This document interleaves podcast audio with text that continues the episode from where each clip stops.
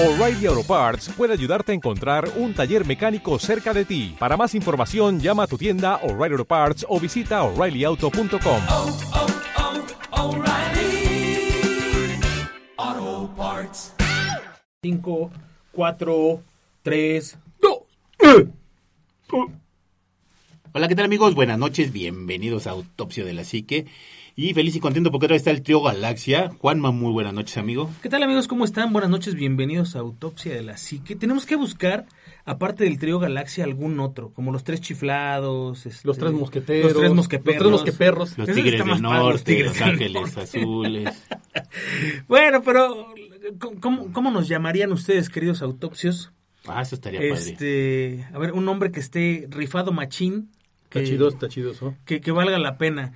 Y pues nada, agradecerles a todos ustedes por estar aquí con nosotros otra vez en, este podcast. Esperamos que eh, sea de su agrado y obviamente pues eh, preparar maletas porque se acuerdan que hicimos un, un programa hace un poquito tiempo donde les decíamos que les íbamos a dar ahí algunos lugares para que hicieran sus vacaciones en necroturismo. Bueno, pues ahora les vamos a decir a qué lugares pudieran ustedes a lo mejor No lo querer ir, no ir. pero no van a poder ir y este va a ser todo un agasajo. Así es que bienvenidos a Autopsia de la Psique, amigos, suban el volumen, apáguenle la luz y a disfrutar.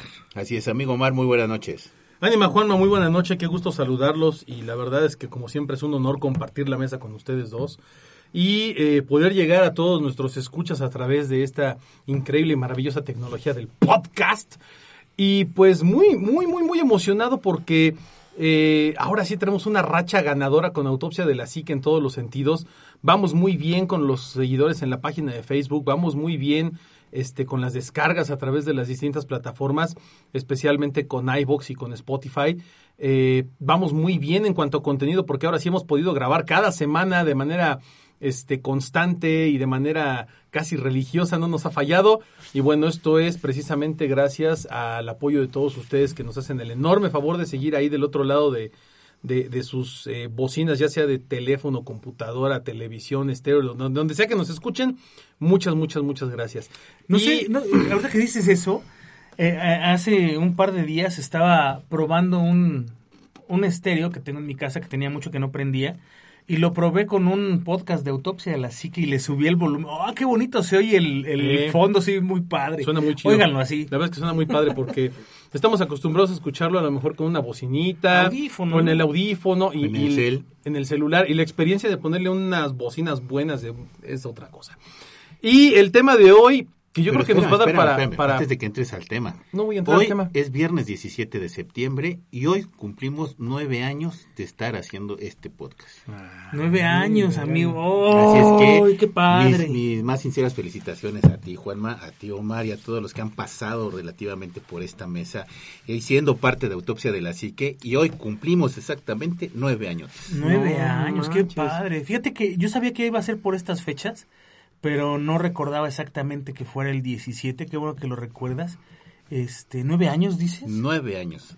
Haciendo rápido va el tiempo. Nueve años, 65 kilos. Este, No, y ¿qué con más? muchas canas, muchas muchas canas. Taquizas, orgías, borracheras. De todo ha pasado por ese ¿Y, lugar. eh, ¿En dónde has ¿En estado, dónde? amigo? Porque Sí, yo no lo he vivido. la- la- las ¿No les han ¿no? dado a ustedes la, la exceso? No. ¿Ni les han dado su cheque? ¿No? Oh, No, no, ah, pues pagan. están cañones. ¿Pagan aquí? Y bueno, ¿Cómo ustedes cobran? No, pues gracias a ustedes por soportarnos más bien y por aguantarnos. Exactamente. Porque esto, esto que empezó como una especie de, de- de experimento a ver si funcionaba, pues se ha vuelto un estilo de vida para nosotros. Algo que en verdad nos ha generado muchas satisfacciones, mucho placer, mucha... eh, yo creo que, que lo más bonito es que hemos conocido a mucha gente a través de este Sí, podcast. claro. Eh, y, y siento que es como algo que no ha... Yo, yo lo siento muy corto el tiempo que llevamos haciendo autopsia de la psique, porque ha sido tan disfrutable este tiempo que pues se ha ido rápido, ¿no? Pero bueno, aquí seguimos y ojalá y duremos mínimo otros nueve más, ¿no? Y, amigo, qué, qué bonita palabra o frase usaste. Es, un estilo de vida ya. Claro. Que de verdad sí, porque a- a- en algún momento, aunque ustedes no lo crean, y ya como para darle inicio y arranque a este episodio, eh, hubo un tiempo en el que no nos preocupábamos por, por autopsia de la psique, porque teníamos muchas más preocupaciones. No digo que más preocupaciones que ahorita, pero nos comían esas preocupaciones Y hoy, ahora que dice eso Omar, me doy cuenta que sigo teniendo preocupaciones, inclusive más que las que teníamos hace un tiempo, pero ahora autopsia de la psique es de las prioridades. Entonces, la verdad es que muchas gracias por todo, muchas gracias por, por la gente que ha estado desde el episodio 1.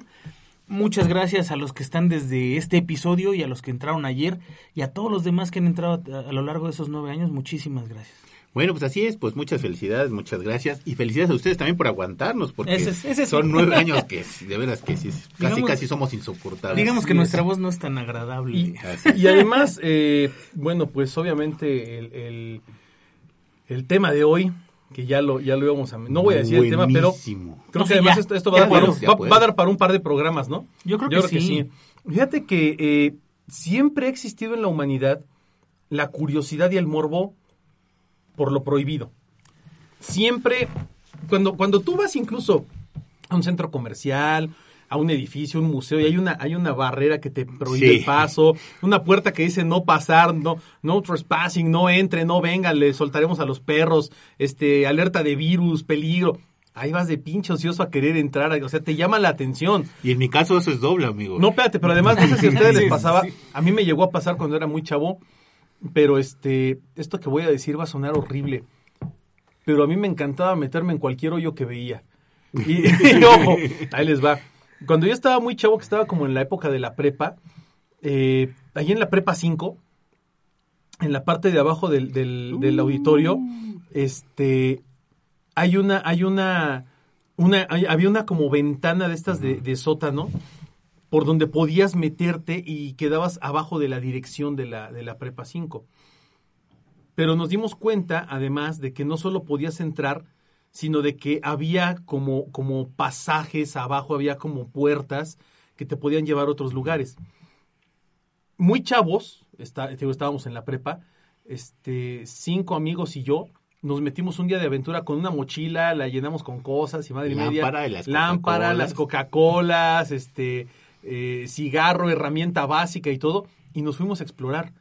De verdad, yo creo que recorrimos por la parte de abajo, eh, era, eran los cimientos de la prepa, de donde está la dirección de la prepa 5, este, recorrimos muchísimo espacio. O sea, recorrimos fácil unos, no sé, 20 cuartos, 30 cuartos, hasta que llegamos hasta el auditorio al otro lado, llegamos hasta las canchas, hasta la parte de, casi de abajo del, del- de- del gimnasio. Este. Y, y- y era muy emocionante porque todo esto estaba lleno de agua, lodo, mugre, o sea, fue toda una exploración urbana. Sí, me imagino. Pero era lo prohibido, ¿no? Porque nos tuvimos que meter a escondidas, este, muy temprano, que no había nadie. Fue una locura. ¿A qué voy con esto? Que siempre que ves algo así, te llama la atención y quieres ir de metiche. Y a mí me pasó en mi época de juventud. Todos los soy- hoyos que veía ese tipo me quería meter para ver qué había allá adentro. Yo ¿no? soy metiche profesional Ah, y me ha sé. pasado de que yo si no veo que no dice no pase o solo personal autorizado, yo paso. Y me ha pasado, y he entrado a museos, he entrado a lugares, ¿Eh? lo dije en un podcast, yo he entrado a lugares que la gente ni siquiera tiene idea de dónde he estado. Y eso porque mi, mi, mi chismés, o sea, mi, mi, mi sentido de, la- del chismo, de ser chismoso es metete hasta el fondo. Me y así que, que venga un letrero que diga no traspaso, no traspaso, pero si no lo veo, me voy. Claro.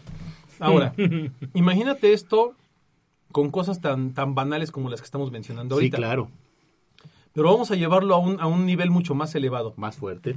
lugares que están completamente prohibidos por, por autoridades o por alguien en especial. O en los por algún motivo no, en no puedes entrar o no puedes ni siquiera acercarte. ¿no?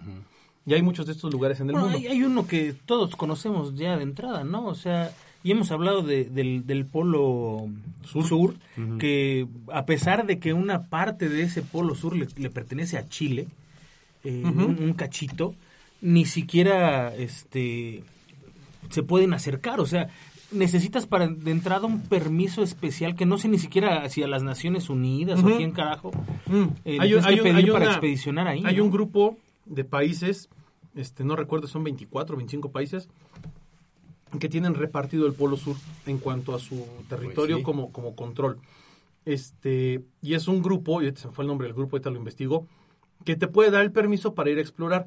Este, la cuestión es que el Polo Sur es mucho más peligroso que el Polo Norte Muchísimo. es más peligroso. Entonces, ha habido mucha gente que se pierde, y que jamás regresa. Y solamente hay una parte que es desembarcable, entre Exactamente. comillas, en donde tú pudieras acceder. Alguna vez les platiqué, eh, recuerdo que lo hice, que había yo leído un, un reportaje que le habían hecho unos expedicionarios que se habían ido ahí por parte de un gobierno, no recuerdo cuál, y que habían encontrado justo antes de llegar al, al punto medio de la, del polo, o sea, lo que vendría siendo el punto medio de la Tierra, eh, habían encontrado un cubo gigantesco que no les, permití- no les permitía acercarse porque se empezaban a sentir mal y no sé qué tanto rollo. Eh, ese, ese, ese tipo de, de cosas se mencionan mucho en este lugar también, por lo cual se supone que hasta Google este, Earth lo, No tiene lo, bloqueado. lo tiene bloqueado y tiene, tiene unos lugares enormes que están, este, pues no están a la vista del público, a pesar de que hay fotografías aéreas o satelitales de este lugar, están pues con cuadros negros o de colores distorsionados y no se pueden ver. Que también eso, bueno, pues tiene mucho que ver con, con algunos lugares de los que vamos a platicar hoy, este, de los que hay mucha gente que ha encontrado cosas, anomalías, o se supone que hay una- anomalías ahí que no podemos ver. Que además hace, poquito un, un güey encontró un ovni, ¿no? ¿No vieron eso? Sí. Un- Así el disco, se ve ahí en el polo, el, el disco gigantesco. Han encontrado valles, han encontrado lugares que no tienen hielo. Que, Sí, que también aquí hay, algo, hay algo bien curioso. Yo sigo en TikTok a una, a una expedición, a una, una investigadora que vive en el Polo Sur, en una de las bases de, de ¿Vive? investigación. Ahí vive. O sea, vive, vive en el Polo Sur, En la base de la, eh, en una de la las bases. Victoria. Exactamente, ahí, ahí trabaja. Y sube videos a TikTok, ¿no? Y hay un video muy bueno donde se vean todo lo que tengo que hacer para poder salir. Y sale con el body negro completo, este térmico, y se pone un pantalón, otro térmico, otro arriba, unas botas, porque afuera el, el frío es de menos 60 grados y te carga la tiznada, ¿no? Sí, pues sí, se te congela la Sí, sangre. es frío polar, literalmente. mueres. Entonces, ella comentaba que eh, ella como investigadora se dedica a analizar estratos de suelo, de subsuelo, hacen perforaciones, sacan estratos y analizan los estratos de hielo y, y demás. Pero ella decía algo muy curioso, dice, para toda la gente que habla de conspiraciones, créanme, el Polo Sur es el lugar más aburrido del planeta. O sea, Sí, pero ahí está en no la orilla, no está en la no, sí, está- sí están más hacia el, o sea, la, la, la base Reina Victoria es lo que está más hacia el centro del Polo Sur, ¿no? Aquí el tema es que si hay gente, de hecho, de hecho el Polo Sur tiene cerca de 4000 habitantes, este, en la, en la zona periférica, que es donde están los puertos, el puerto y nada y demás, pero eh, sí hay un misterio en torno al Tratado del Antártico, se llama, los países del Tratado de la- los tratados del Antártico, eh, que son los países que firmaron este documento. Sí hay muchas zonas prohibidas de Que se firma en Estados Unidos. Y se dice, firma en Estados Unidos, ¿no? Pues ya que se están firmando en Estados Unidos, me voy a quedar con un pedacito. Sí, no, claro. Como es tradición, ¿no? Sí. Pero eso no le quita el misterio Mm. de que no puedes sobrevolar. Eh, si quieres ir más allá de, tienes que pedir un permiso. Sí. Y de entrada todo el mundo te dice, no llegues, si, si llegas hasta tal lugar que es donde están los lagos, no me acuerdo cómo se llaman, este, lo que le llaman la bóveda celeste, que es donde se supone que se ve el cielo más azul del mundo, te dicen, a partir de ahí ya es pedo tuyo, o sea... ya Nadie te va a ir ya a está- nadie te va a ir a recoger, sí. recoger, ni te vamos a ir a rescatar, Sí, porque, aquí ya no se ya, puede. no está, ya está el hoyo de la capa de ozono, ese, cosas- Mm, cuestiones, Se ¿no? supone Eh, que ya eh, se regeneró. Ya se regeneró. El no tema es que el tema es que desde ahí, desde ese punto, hay, hay una zona en el Polo Sur que está eh, delimitada con una eh, cuerda de acero, una guía de acero que tiene kilómetros y kilómetros y kilómetros hasta llegar a un punto explorado.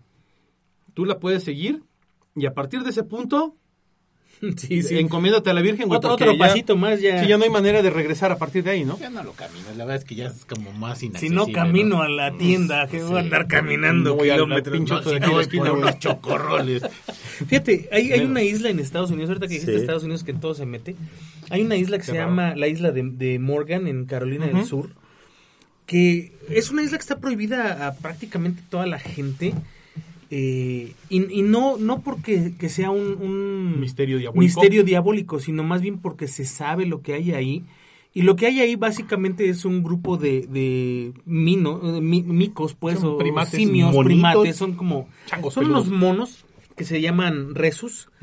Y en esta isla supuestamente eh, hay un, un- una fuerte concentración de un virus que es la del herpes tipo Ujú. B y que los portadores son esos animales. Así es. Entonces, no puedes ir ni con permiso especial. No. O sea, como turista no puedes No. pisar esa isla. Solo Lo- investigadores. Solo pueden ir investigadores y, en, y específicamente una cierta Zona. eh, zona y ciertos investigadores. No cualquier investigador puede ir. Además, este tipo de mono es, es este, ¿cómo se llama? Dice que no, no permite intrusión a su Son agresivos. No, son agresivos. Territoriales. Son, son Son muy muy territoriales. territoriales. Sí, Esa es la sí, palabra. y, y te pueden contagiar de una cosa peor que el coronavirus. O sea, si lo sacas de la isla, No, no, no. manches, o sea, Que, que tú salgas de la isla con el virus. Deja claro, que saques un mono. No, no, no. Te llevas el no es a lo que voy, o sea, mm, contagiarte de ¿Y una salir? enfermedad y salir es la muerte, o sea, por eso es peor que el COVID. Sí. Por eso tienen la isla está está total y completamente este cercada. Lo interesante es cómo es que bombardeó Hiroshima, pero no se bombardea esa isla, ¿no? O sea, tienen un foco de infección ahí grandísimo que este Porque pues, sabe- pueden, pueden acabar con él, pero es que tienen un, un- ¿Sabes lo que te va a decir wildlife a nivel mundial? Lo que te deja va a del decir? wildlife. No, o sea, además, la misma- los monos no son originarios de la isla. No, no, son de endémicos, no, son endémicos. Son, Son traídos de han- otro han lado. haber traído un naufragio o de algún De barco algún lado que llegaron. Eh, llegan ahí y Estados Unidos los mantiene Ahora, ahí porque conviene Claro, tenerlos ahí. ¿qué es importante de este, de este tema con esta isla? Que es muy famosa. Eh, que realmente es un, es un laboratorio de investigación.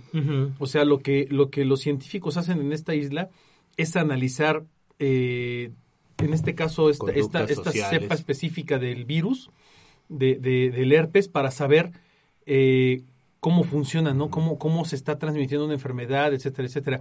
Analizan conductas sociales de la, de la comunidad de los macacos estos. Que además los vuelve más agresivos de No, lo que claro, ya son. mucho más territoriales, ¿no?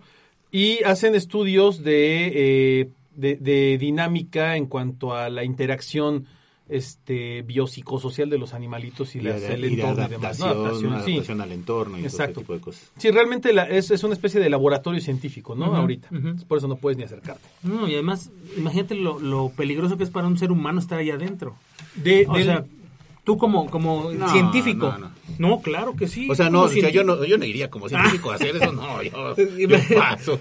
Tenemos que mandar al ánimo de Coyoacán a que vaya a entrevistar un mico. No, eso no- Sería una maravilla, ¿no? Entrevista, señor, ¿qué siente usted? Sí, Marín. ¿Qué se siente tener herpes? Pero además, necesitaría yo investigar un poco más para saber si esos monos o esos animales tienen síntomas de, o sea, más allá de la agresividad, algún otro síntoma de la herpes o son que, que sea lo peor que no es detectable en esos animales más que por por, el Porque nada más lo, puedan transmitir, o sea, que sean nada más Portadores. transmisores, portadores. Portador silencioso. Ay, porta- Bueno, son de- portadores asintomáticos, como de decimos los expertos con estos temas, otra ¿Eh? enfermedad, ¿no? Que no conocemos. Y probablemente. Bueno, vámonos a un lado más interesante de la historia. Al hielo otra vez. Algo más positivo, pero en el hielo. En la parte eh, más nórdica de Noruega, en Svalbard, y esto ya lo habíamos platicado en alguna ocasión, está uno de los lugares, yo creo que, yo creo que este puede considerarse, si no La uno, el más, planeta. exactamente, el lugar más importante del planeta hoy en día Sí. eh, a futuro. Ya hay otro. Y hay dos. Ya, ya, pero no es igual y ahorita te platico. Tú, tú cuéntales de este porque está bueno. Bueno, primero, la bóveda global de semillas de Svalbard, en Noruega. Es una ¿Qué tiene. ¿Qué tiene de maravilloso esto? Bueno, hace muchos años, eh, un, todo un grupo de países, incluyendo obviamente todos los de las Naciones Unidas y otros que ni siquiera están en las Naciones Unidas, dijeron, oye, ¿y qué pasaría si hubiese, por ejemplo, un invierno nuclear? Una, una, catástrofe una mundial, ¿no? catástrofe global así que destruya todo, todo rastro de vida este, vegetal, animal, y que queden a lo mejor nada más un grupo de humanos, ¿no? Dijeron, bueno, pues tendríamos que ver la forma no solo de repoblar el planeta, sino de terraformarlo de nuevo, ¿no? Sabemos que, que, por ejemplo, si hay una catástrofe nuclear de, de gran magnitud, eh, después de muchos años, las plantas vuelven a crecer. O sea, eso está demostrado, pero al 100%. Si no, ahí está el caso más claro que es Chernóbil o Hiroshima y Nagasaki, donde la vegetación ya floreció de nuevo. ¿no? Fukushima. Fukushima, toda etcétera, toda etcétera, mal ¿no? la vegetación, No, ¿eh? pero está. Un montón de... Primero, Sí, lo, que muchas cre- lo primero mutaciones, que ¿no? crece son los hongos. Sí. Cualquier Porque tipo esas de madres son indestructibles, de- ¿no? de. Y luego empiezan a surgir plantas con algunas eh, deformaciones, pero vaya, nada que sea mortal. Eh, No, además, Dijeron. la importancia de esto es que aquí tenemos plantas que han sido domesticadas por miles y miles de años y ya tenemos un producto netamente ya modificado, ¿no? Algo que es muy importante de esta bóveda de semillas es que cuenta con más de 100 millones de especies diferentes de semillas de plantas conocidas y, y otras que ni siquiera están bien catalogadas, pero que ahí están. O sea, a lo mejor ahí hay mota de distintos estilos y ni lo sabes, ¿no? No, el, júralo. El chiste de esto es que esta región de Noruega, Svalbard, eh, se seleccionó porque es una región muy al norte del planeta en donde está comprobado que si hay una catástrofe global, sea cual sea, este es el lugar menos afectado del mundo. Entonces esta bóveda sería el lugar menos, menos dañado del mundo. La bóveda está sepultada bajo tierra, bajo metros y metros y metros de hielo y tierra, prácticamente enclavada en una montaña, en un búnker gigantesco con la más alta tecnología del mundo, que además está diseñada con ventiladores y sistemas de, de- de calefacción sí. eh, y de humedad especiales que creo que pueden durar 700 años, 1000 años, una cosa así, sin ningún tipo de, de sustento humano. O sea, puede funcionar sola. La idea es que si hay, un, hay una catástrofe que nos cargue la tiznada, el grupo de humanos sobrevivientes pudieran llegar de alguna manera a Svalbard, sacar algunas de estas semillas y, replantarlas. hacer ¿no? Hacer- palomitas. Hacer palomitas, ¿no? Hacer este eh, harina o algo, algo que, que, permita, que ¿no? algo, algo que es muy importante de, de este lugar en específico es que creo que es el único lugar que tiene una, un- semillas de todas partes del mundo. No, hasta de Corea del Norte, no hay un solo, Norte, sí, todo- o sea, todos los países han ahí. contribuido. Hasta Hay- los países más gachos han contribuido. Ahora, hay otro que ese es nuevo. Pero se fueron por el otro lado. Ahora ellos lo que están haciendo es un zoológico congelado. Sí, En con, donde con están, ADN, de- eh, hay embriones fertilizados, ¿no? Embriones y ADN, Embriones y ADN. de todas las especies Ujú. anim- Eh, como el arca de Noé. Están Oye, tratando y de hacer el dar arca en de la- Noé. eh, Acaban de soltar un montón de varo para poder clonar de nuevo o Un mamut, ¿no? Un mamut lanudo. No, sí, estaría bien chido que pudieras ir a ver un Estaría mamut. fabuloso, pero ¿cuánto podrías...? Pero ahí sí tenemos el chance, porque hay, sigue habiendo elefantes que comparten una gran cantidad de. ADN. Y además encontraron ya varios, creo que dos o tres mamuts van que se Sí, encuentran dos siberianos en estados súper buenos para poder clonarlos, para poder sacar ahí. Perdón, ¿Qué? es que me acordé de un pinche circo pedorro mexicano que decía, ven a ver al mamut, era un elefante, le ponían un Ah, trapo de sí. unas pieles Ah, arriba, claro, sí, el sí, único mamut del mundo, y era un pobre elefante, le ponían unos trapos arriba como Ese- pa' alfombra, ese- güey. Y además, ¿sabes por qué se Qué puso de moda ese mamut? Bien manchados. Porque acaban de salir las películas de Star Wars y salían los bandas. Los Y le ponían una alfombra arriba al pinche elefante. ¡Ve el único mamut vivo del mundo! Me acordé. sí. No sé si era el circo Atay, un No, no me acuerdo. circo pedorro, de esos, una Supuestamente- cosa espantosa. Supuestamente el, el- el último informe que dieron estos cuates es que ya tienen presupuesto, ya tienen la tecnología para hacerlo Sí, claro. y estaríamos hablando de que nos tocaría verlo en unos cuatro o cinco años más. Sí, nada más. O sea, Mira, tomando en cuenta Dolly ya... que el, pe- el periodo de gestación es de año y medio más o menos, este y, y se estaba hablando de utilizar eh, elefante hindú.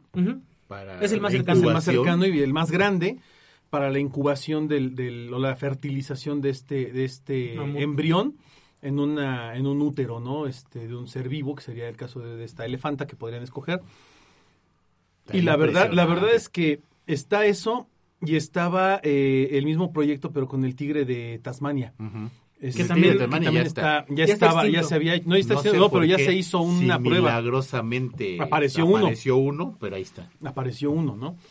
Y había así con algunos otros animales, ¿no? Porque decían que querían este replicar, había un cóndor, una especie única de cóndor que también ya desapareció y que Que también un pájaro ADN. dodó, güey. Yo quiero un pájaro dodó. Pues estaría poca madre. Está Pero es lo-. ¿No, ¿No viste que hay un video donde aparece un pájaro dodó? no, no he visto. Hay un video donde aparece un, parecido. un pájaro casi idéntico al dodo, entonces eh, los científicos están preguntando qué diablos es, ¿no? Pero bueno, estas bóvedas son inaccesibles, o sea, Sí, no puedes entrar. la única No. forma, de hecho la única forma de entrar, fíjate cómo hay un Ni- protocolo. Ni llevando tus semillas. No, nada. Las traigo aquí, traigo aquí 12 millones. Pero 12 millones de aguacate o de mamey para que me dejen entrar, ¿no? Fíjate que eh, la, la única forma de entrar a estas, a estas eh, hay un protocolo eh, de Pero- catástrofe global Pero que no comienza ahí. Sino No. comienza desde la capital de, de, de, de Noruega. de Noruega. Sí, en Oslo. Así es, para llegar ahí. Para llegar. Sí, es todo un protocolo que debes de seguir. Y de hecho está eh, por escrito. O sea, creo que si tú visitas la página de internet o algo así de, de esta asociación, te explican en caso de una catástrofe natural qué tendrías tú que hacer como sobreviviente Para para, ir a- poder llegar a, a- a Noruega este, a retirar las semillas y que que además no eches a perder las demás. Exactamente, que además, cada, cada, cada cajón o cada bloque de, porque además no tienen dos semillas, se te cuenta que tienen un costal de semillas, ¿no? Cada uno de estos bloques tiene instrucciones muy específicas de cómo se deben de cultivar y cómo se deben de cuidar y sembrar y mantener.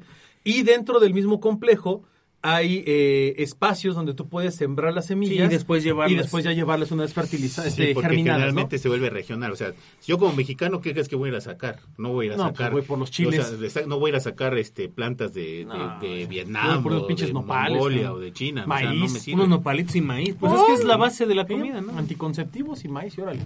Así es, bueno. Otro lugar que es inaccesible en el mundo es la isla Sentinel del norte que está en la India. Esta isla es fabulosa porque es una isla hermosa, si tú la ves desde el Google Maps, es una isla hermosa, playas hermosas. El problema aquí es que mucha gente que ha querido ir muere.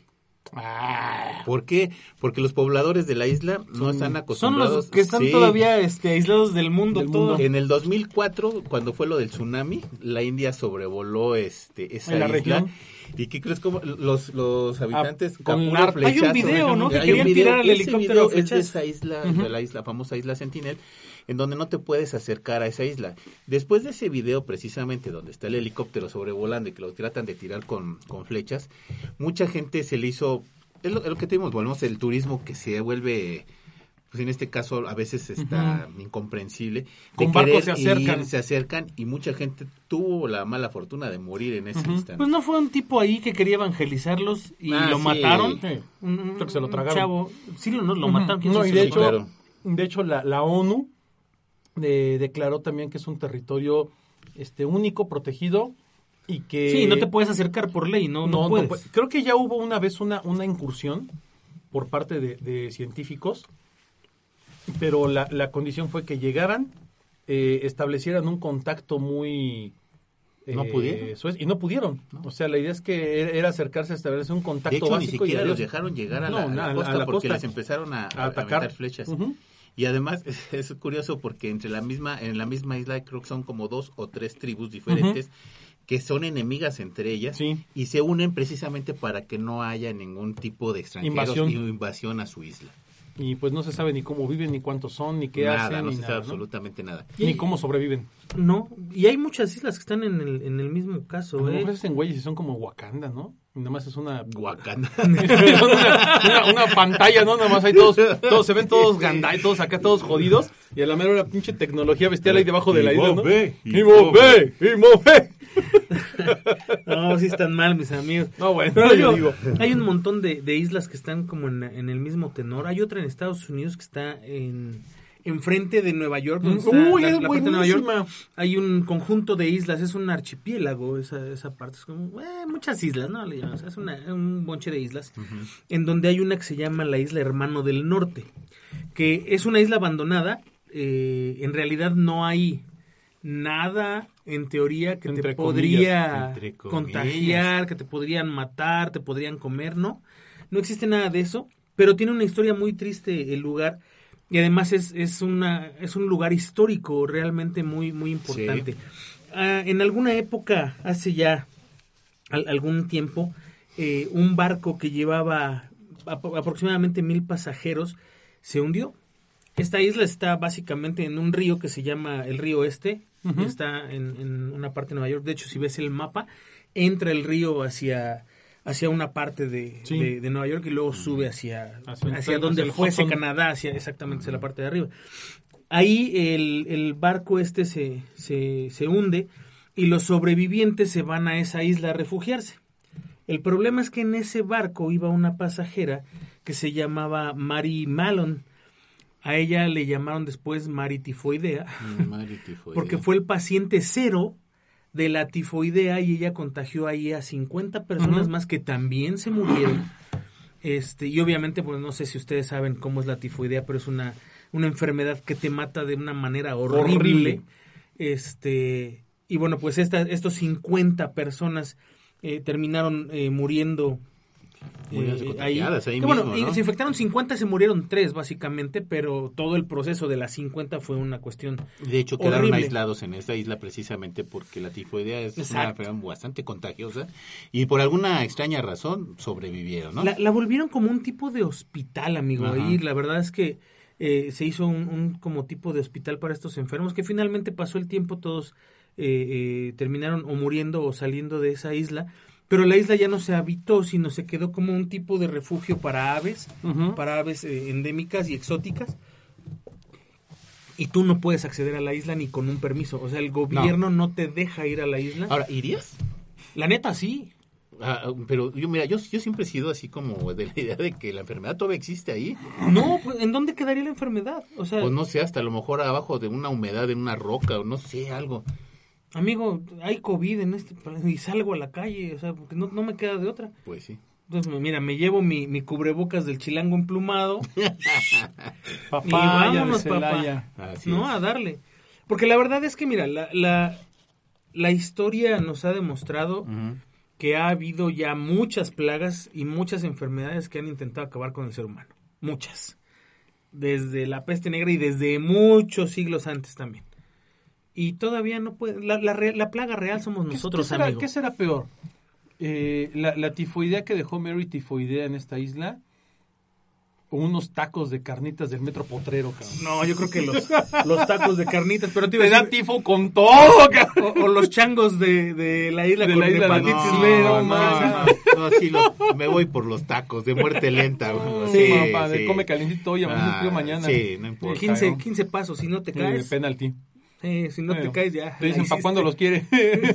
¿Para cuándo se quiere morir? Así es. Otro lugar prohibido y que ya está completamente cerrado a la, a la exploración humana Chapultepec. es la Ojalá. ojalá bueno fuera que ¿Cuál, se lo están acabando es la cueva de Lascaux en Francia esta cueva es muy famosa porque tiene las pinturas rupestres más Ah, antiguas las, las más antiguas. encontradas en el mundo y, Y las primeras las más importantes porque Es además como son un catálogo de animales. de animales de la época Es el que dicen que tiene un extraterrestre por ahí ya medio despintado. Sí. Ah, están bien chidas. pero lo bonito es que ves toros caballos este mamuts o sea ves un montón de animales raros Sí. porque estos humanitos que vivieron en aquella época se dedicaron a, a, eh, a plasmar en las cuevas, en los muros de las cuevas. Y para Perdón. mí, grandes genios de la pintura de aquella época, ¿eh? Sí, porque- no, porque son hermosísimas. Tú ves, tú ves el animal y dices, sí, sí es un caballo. Sí, Sí, sí, sí. es No, un sí, toro.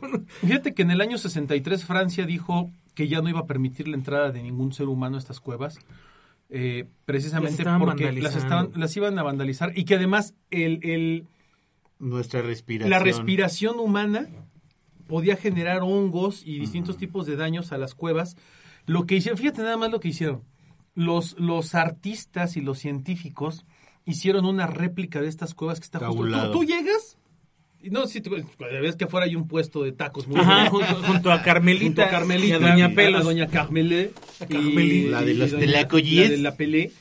Y al lado, al, lado está, están las cuevas originales que están cerradas. El Oxo. el Oxo y abajito hay otra entrada de cuevas que son una réplica exacta de estas, de, de- de las cuevas. O sea, no puedes entrar a la original. Pero entras No, a la copia. pero entras entras a una copia. sí, una que son copia- igualitas. Una copia excelentemente bien hecha, prácticamente uno a uno de la cueva, donde ves estos, estos murales, estas pinturas rupestres que son magníficas y que son sensacionales. Estas sí pues las puedes este, vandalizar, y, pues les vale gorro, ¿no? Hasta se van y se orinan los borrachos, toda la cosa. Pero las originales están ya prohibidísimas y únicamente pueden entrar científicos autorizados con trajes especiales bajo condiciones Para específicas no- en ciertas épocas del año donde no, no entra la humedad, donde el cambio Sí. de presión barométrica no afecta a las pinturas porque eh, están consideradas algo de lo más de lo más importante del mundo y datan de hace más de 20 mil años, ¿no? Entonces, de hecho, cuando tú vas, compras el 20,000 boleto de pase y te regalan una, una cachucha y un cubrebocas ahorita. Qué chido. Oye, oye, pero fíjate que está interesante porque hay, hay mucho, bueno, no sé si ustedes saben, amigos, ust- ustedes yo sé que lo saben y más tú, Anima. muchos museos no exhiben las piezas originales. No, no, no. por, por infinidad de cosas. Sí. Hay, hay lugares que sí las tienen las originales exhibidas, sí, sí. las exhiben por tiempos cortos y las guardan y, y son a lo mejor en algunas ocasiones hasta exhibiciones itinerantes. Ahora, lamento tirarles el, el castillo a algunas personas que piensan No, que yo de hecho yo me he encontrado, y te lo he demostrado en fotos, ahí me he encontrado la pieza arqueológica en tres museos diferentes. Ajá, y la misma.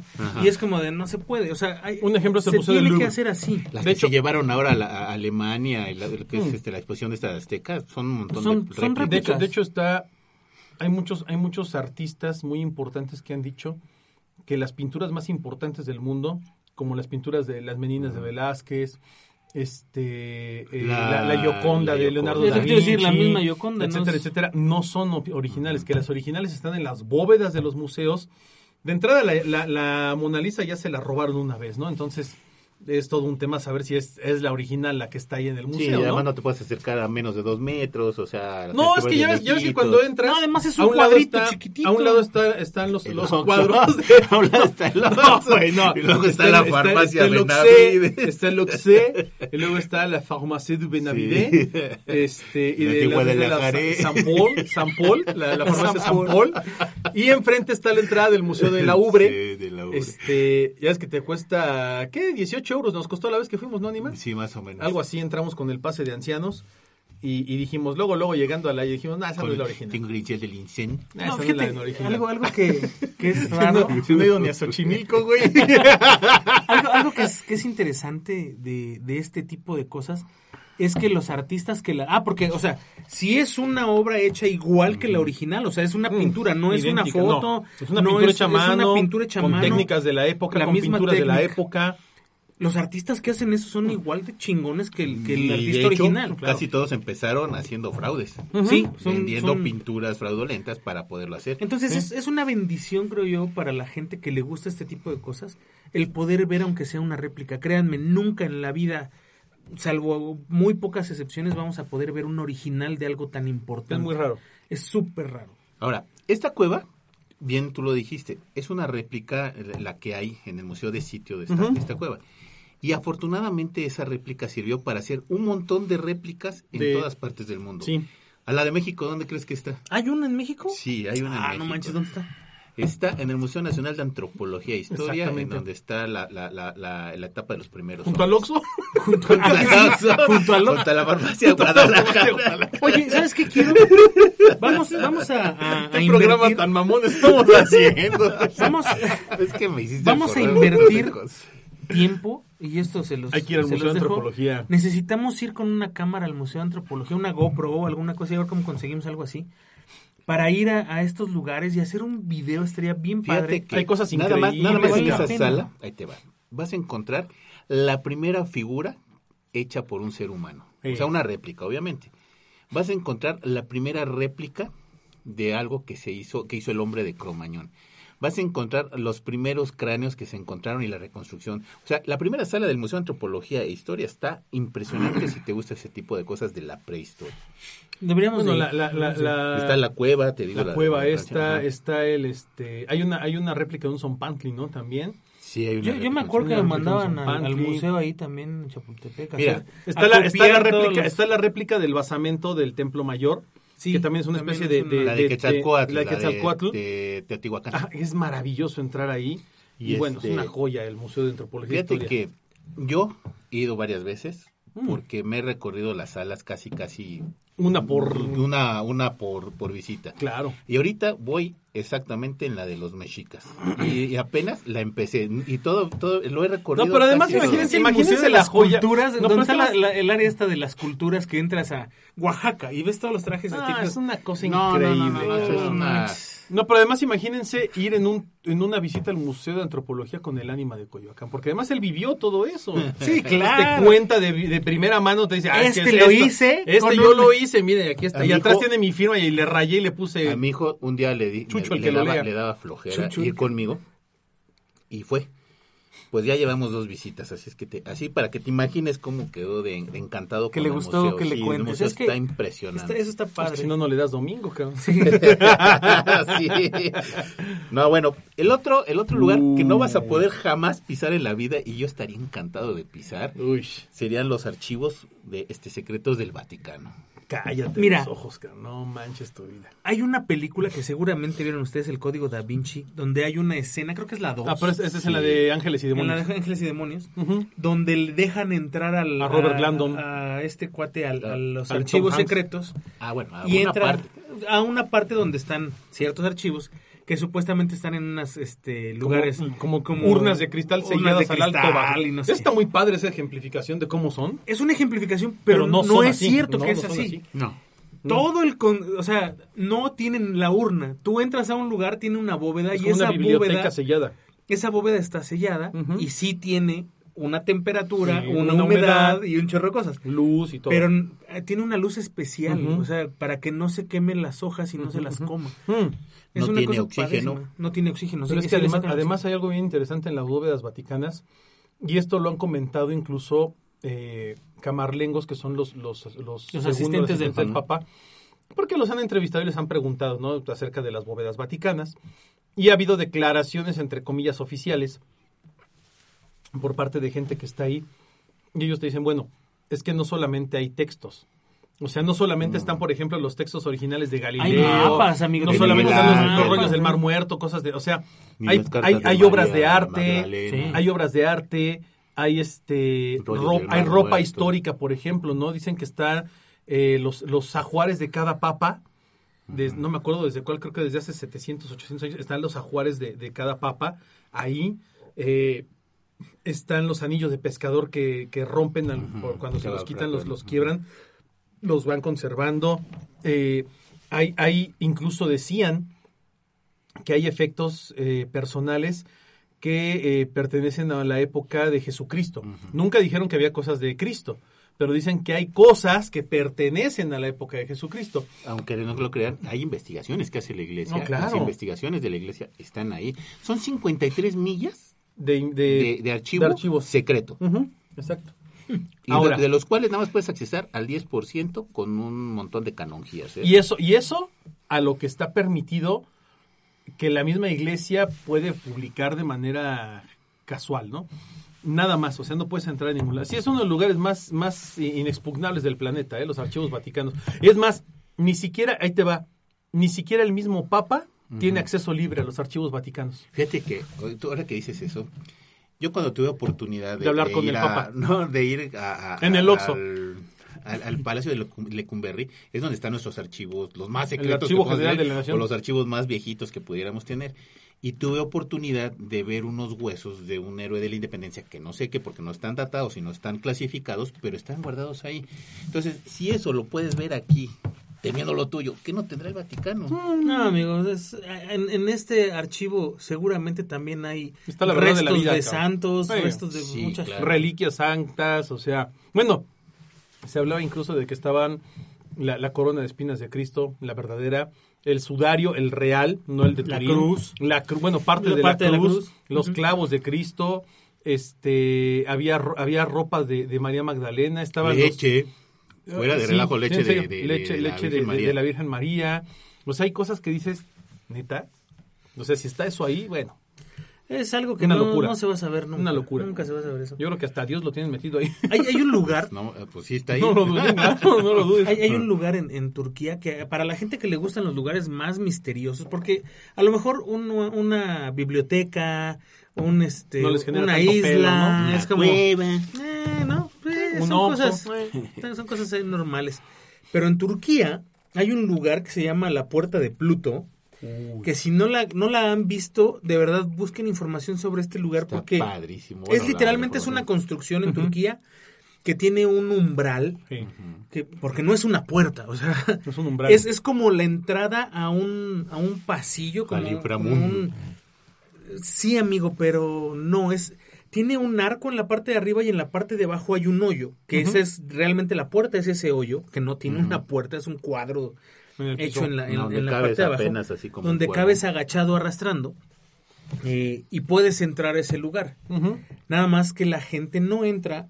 Por, o sea, porque además no hay no hay un guardia que te diga no entres. No, No, la gente no no, entra.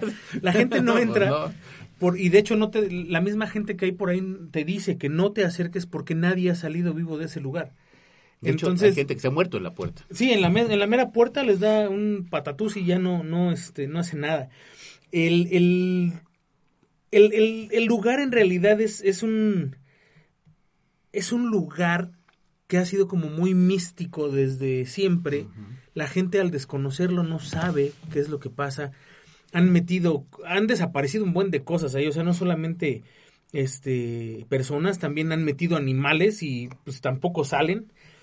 Y eh, el problema es que de este lugar sale una Concentración. concentración demasiado alta de eh, CO2, que es CO2, dióxido, dióxido de carbono, dióxido de carbono, que si tú te acercas y lo respiras, pues en, automático te, te intoxicas y te, te- pues por eso les da el patatús, porque están en la mera puerta Sí. respirando lo que ellos creen que es oxígeno y es dióxido de carbono y ¡pum! se desvanecen. Obviamente cuando la gente entra a ese lugar, pues lo único que respira es ese dióxido de carbono y por eso fallecen. Y no pueden entrar a rescatarlos porque No. el, el lugar es muy pequeño, la entrada, y este Es imposible y es sacarlos. imposible sacarlos. Entonces si entras y, y logras avanzar un poco, pues seguramente te morirás ahí por falta de Incluso, oxígeno. incluso es tan peligroso este sitio que ya la gente de Turquía sabe que no se tiene que acercar porque hasta las aves que pasan volando por ese lugar sí, caen muertas. mueren, se Sí, mueren. de hecho, o sea, la digo, o sea, concentración de CO2 es tan elevada. Lo que sale de ese hoyo, inclusive ya es concentración tan fuerte, que, que- que la gente se ha muerto en la puerta. Sí, a, a metros de distancia es tóxicos, es mortal. Eh, y no y no han querido ni siquiera meterse a investigar porque dicen que todo esto son gases derivados de eh, actividad volcánica este, subterránea y que entrar ahí es una puerta segura a la muerte, es un pase a la muerte, sea lo que sea. Y los investigadores y todo dicen, no, ni, o sea, mejor ni entramos porque eh, de hecho la consideran una de las puertas al infierno, ¿no? Como lo dicen eh, coloquialmente. Pero es muy interesante el fenómeno de la puerta de Pluto o Plutón eh, en Turquía y todo lo que conlleva, ¿no? Las muertes que ha habido ahí, que son muchas, Sí. y, y las tragedias, y que bueno, pues no puedes... Que sí me gustaría ir. No, claro o sea, digo, sí. a lo mejor no me acercaría al lugar, pero sí, sí me llama la Bueno, es que atención. nosotros ni siquiera cabemos por el hoyo ese. No, No, esta es ni una- con. Pero la verdad es que me llama la atención ese tipo de lugares donde la gente no quiere entrar. Hay otra puerta que hablaremos de ella en algún momento, no sé si La aquí puerta negra. hablar. La puerta al cielo, amigo. Mm, Ah, sí, lo de China. Ajá. Que también, o sea, es como, ¿qué carajos pasa ahí? ¿Por qué, por qué dicen que, que quien se acerca ahí, o bueno, hubo alguien que pudo abrir esa puerta supuestamente y se fue y están esperando que regrese? Y, o sea, ese tipo de lugares, y hay muchas, hay otra puerta en África, hay otra puerta en, hay en muchas en todo el mundo. Eh, Entonces ya me llama la atención porque todas las culturas tienen una puerta a algo, que realmente no es una puerta, ¿no? Entonces eso es lo, lo Una interesante. puerta interdimensional, podría Sí. ser, ¿no? Esa, de la puerta del cielo es como una puerta así Como una puerta in- interdimensional. Está súper chida esa.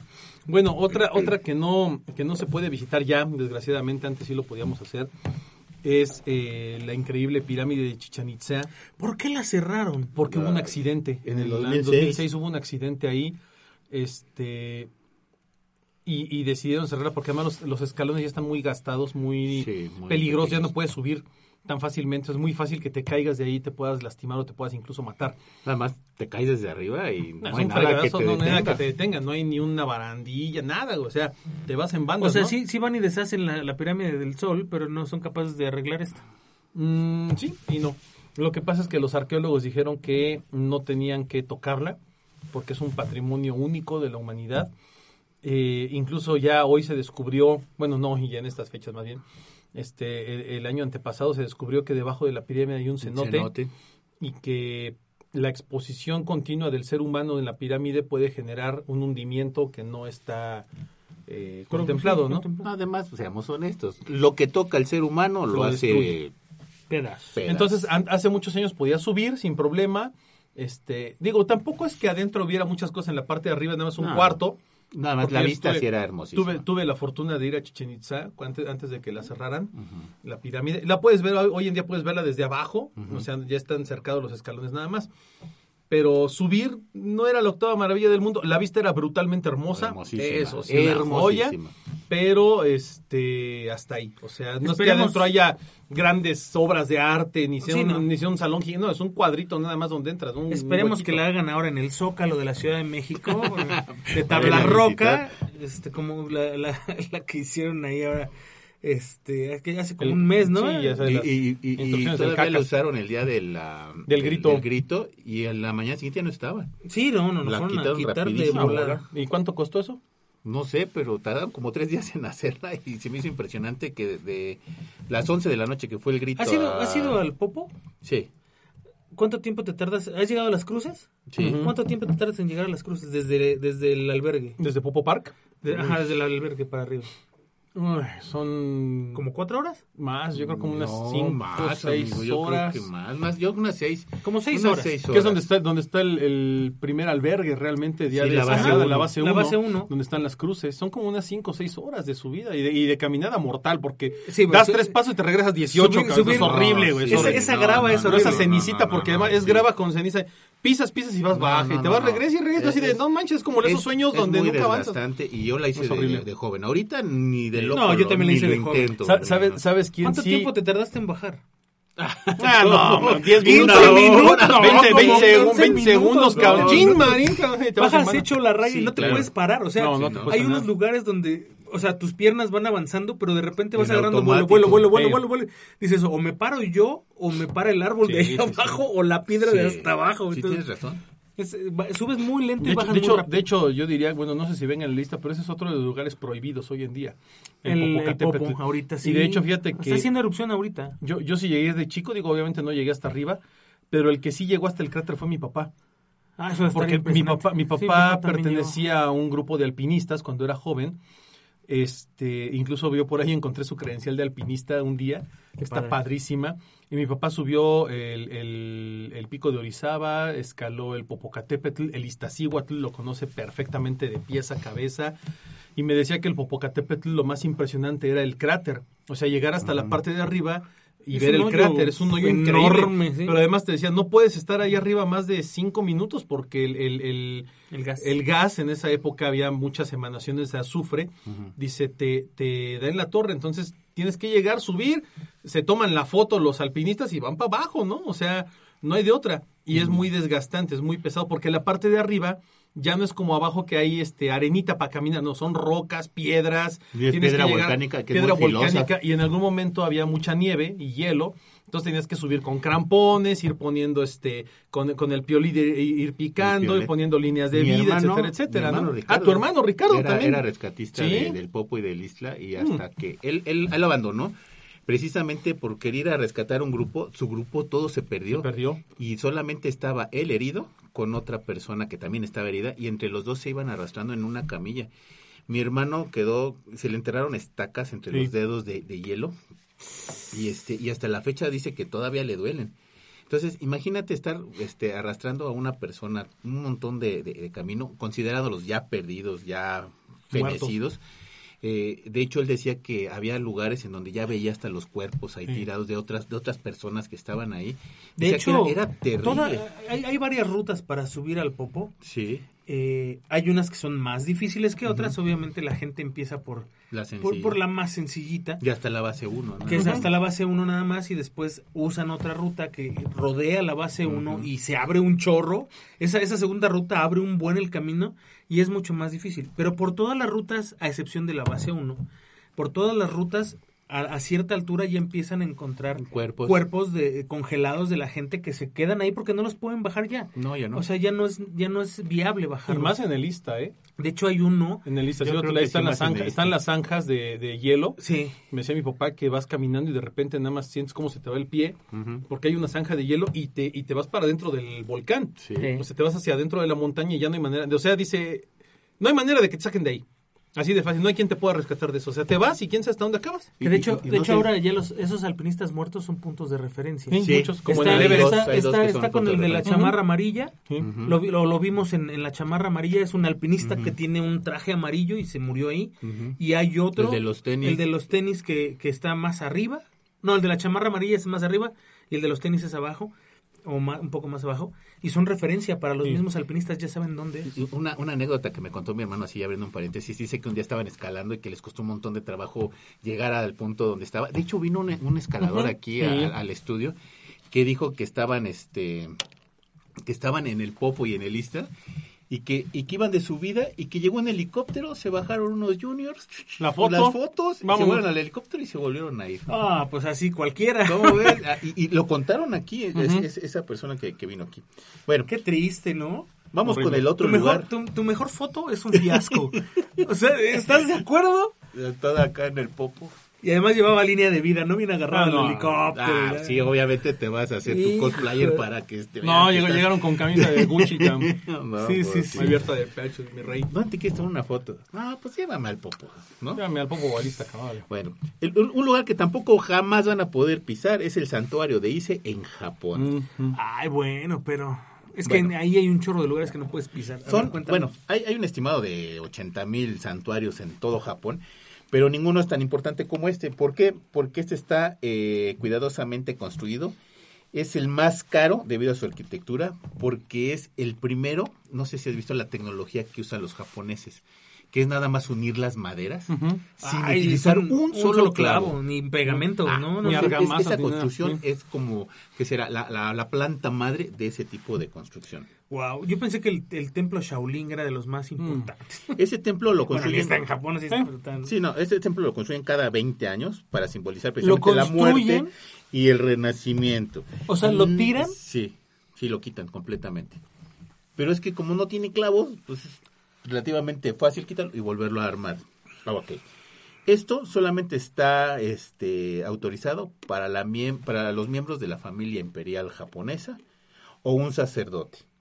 Solamente lo puedes ver detrás de una barda de madera y nada más ves el, El copetito. El copetito porque la barda no te deja no ver absolutamente nada.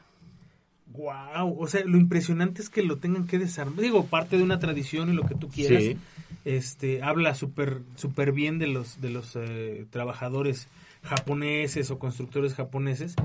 Este, pero no manches, o sea, desarmarlo y armarlo sí es el más importante de todos los templos. Está como impresionante, ¿no? La cañón. Bueno, Impresionante. apenas vamos No, un- ni a la un mitad. cuarto de lo que de los lugares que tenemos pensados. Lamentablemente se nos acabó el tiempo y hay lugares maravillosos, impresionantes, pero ya se los contaremos en otro momento. Que no se pierda el No próximo pierda. capítulo de Autopsia de la Psique. ¿Sabes qué deberíamos de, de, eh, hacer a lo mejor? El segundo, un tercero y un cuarto, pero no seguidos. Vamos a, a darles Sí, vamos a darles descanso. un poquito de break. descanso. Los vamos a grabar seguidos porque si no se nos van a olvidar y, y los vamos a ir dejando, pero sí vamos a subirlos como espaciados Espaciados. para que también, también ustedes tengan el, el chance de ir Y escuchando descansen. otros temas y descansen un poquito de este.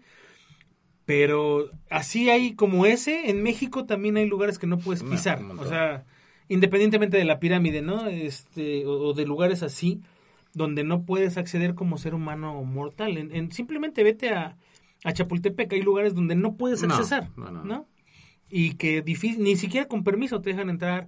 Este, ahora ya nos dejan entrar a la, a la, a la casa del presidente de los Pinos, ¿no? Pero antes Era imposible. era imposible entrar a ese lugar, más allá del patio, porque sí habían recepciones en el patio y recibían periodistas y un chorro de niños y no cosas, entrabas. pero nunca entrabas al, al palacio a ciertos lugares.